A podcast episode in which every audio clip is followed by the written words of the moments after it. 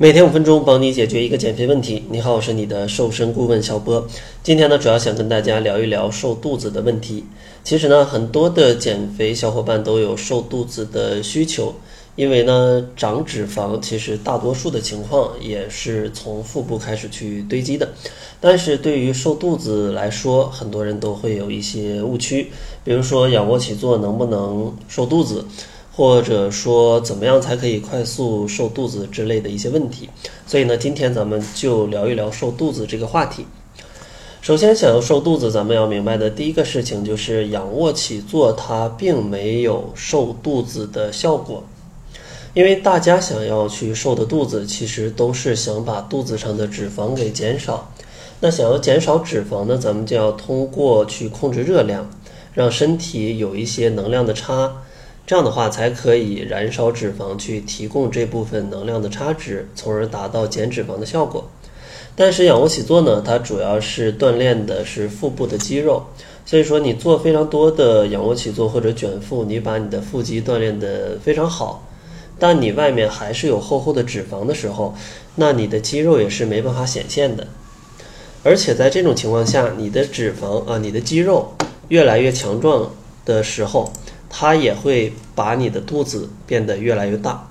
因为你想象一下，原来你的肌肉啊在脂肪下面非常小一点点，通过运动呢把它练得非常的强壮，那它就会鼓起来，那你上面的脂肪还存在，那就会显得更胖。所以说，单纯通过仰卧起坐去瘦肚子，它是不可能的。然后第二个大家要明白的就是减脂肪一定是减少全身性的，因为想要燃烧。身体的脂肪其实呢也是靠去消耗你血液里面的脂肪酸去提供能量，所以说呢，大家不可能说我只消耗肚子上血液这部分的脂肪酸，那也有可能肚子上这个血液上的脂肪酸可能也是从身体的别的部位去移动过去的，所以说呢，大家想要减脂肪一定是减全身的，没办法去控制消耗哪里不消耗哪里的，所以说呢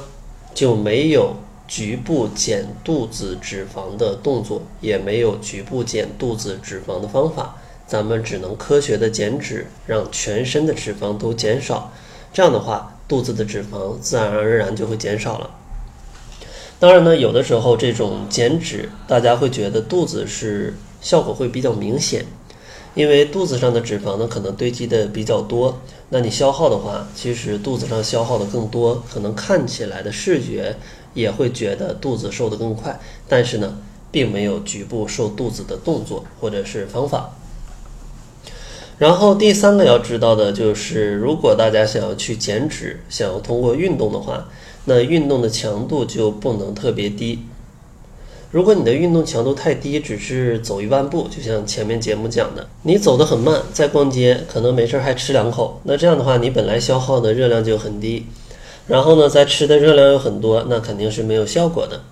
所以说，咱们真的想通过运动去减脂，一定要控制好它的强度。只有强度足够，它才能在一定的时间内达到一个比较好的消耗热量的效果。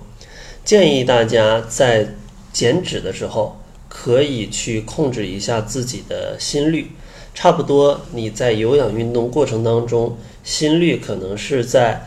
一百四到一百七这个范围之间，可能是一个相对合理的一个范围。当然呢，如果对于一些大基数的朋友，可能还需要更精确的计算。我刚才说的那个范围是针对于大多数可能不是特别胖的朋友的一个呃一个心率的范围，就是一百四到一百七。然后最后一个大家要明白的就是，想要减脂的话，更高效的方法可能还是从饮食去入手。给大家举一个小例子，就是你辛辛苦苦跑步一个小时，可能消耗的热量只有四百大卡，但是呢，你在饮食上可能吃一块芝士蛋糕，它就有四百大卡。所以说，你辛辛苦苦运动了那么久，可能吃点什么东西，呃，就可以让这个效果付之东流。所以说，反过来也是一样的，如果你能合理的控制一下饮食，在你一天的饮食当中轻松减掉四百大卡也是非常容易的。但是你真的要跑步一个小时，可能就会非常的疲惫。所以说，咱们在减肥的初期，去通过控制饮食，就可以非常轻松的达到一个减脂的效果。比如说，可以早餐、午餐跟晚餐可能各减少个四分之一到五分之一，那你一天就可以轻松的节约下来四百到五百大卡的这样的热量。那瘦身肯定是要比运动要更轻松的。但是到了减肥的后期，还是建议大家可以配合一些运动，这样的话可以帮助你突破一些减肥的瓶颈期，让你的身体呢也可以更加的健康。所以说总结一下，如果大家想要瘦肚子，一定要明白这四件事儿。第一个就是。仰卧起坐不能瘦肚子。第二个就是，如果想瘦肚子，那减脂也是全身的。第三个就是想要运动减脂，一定要控制它的强度。最后一个就是饮食减脂，可能要比运动在前期会变得更加的高效。如果大家还有更多的减肥问题想要咨询的话，也可以关注公众号，搜索“窈窕会”，然后在后台回复“咨询”两个字，就可以咨询问题了。而且呢，我们还会送给大家一份超简单的七日瘦身食谱，帮助大家轻松瘦身。那好了，这就是本期节目的全部，感谢您的收听。作为您的私家瘦身顾问，很高兴为您服务。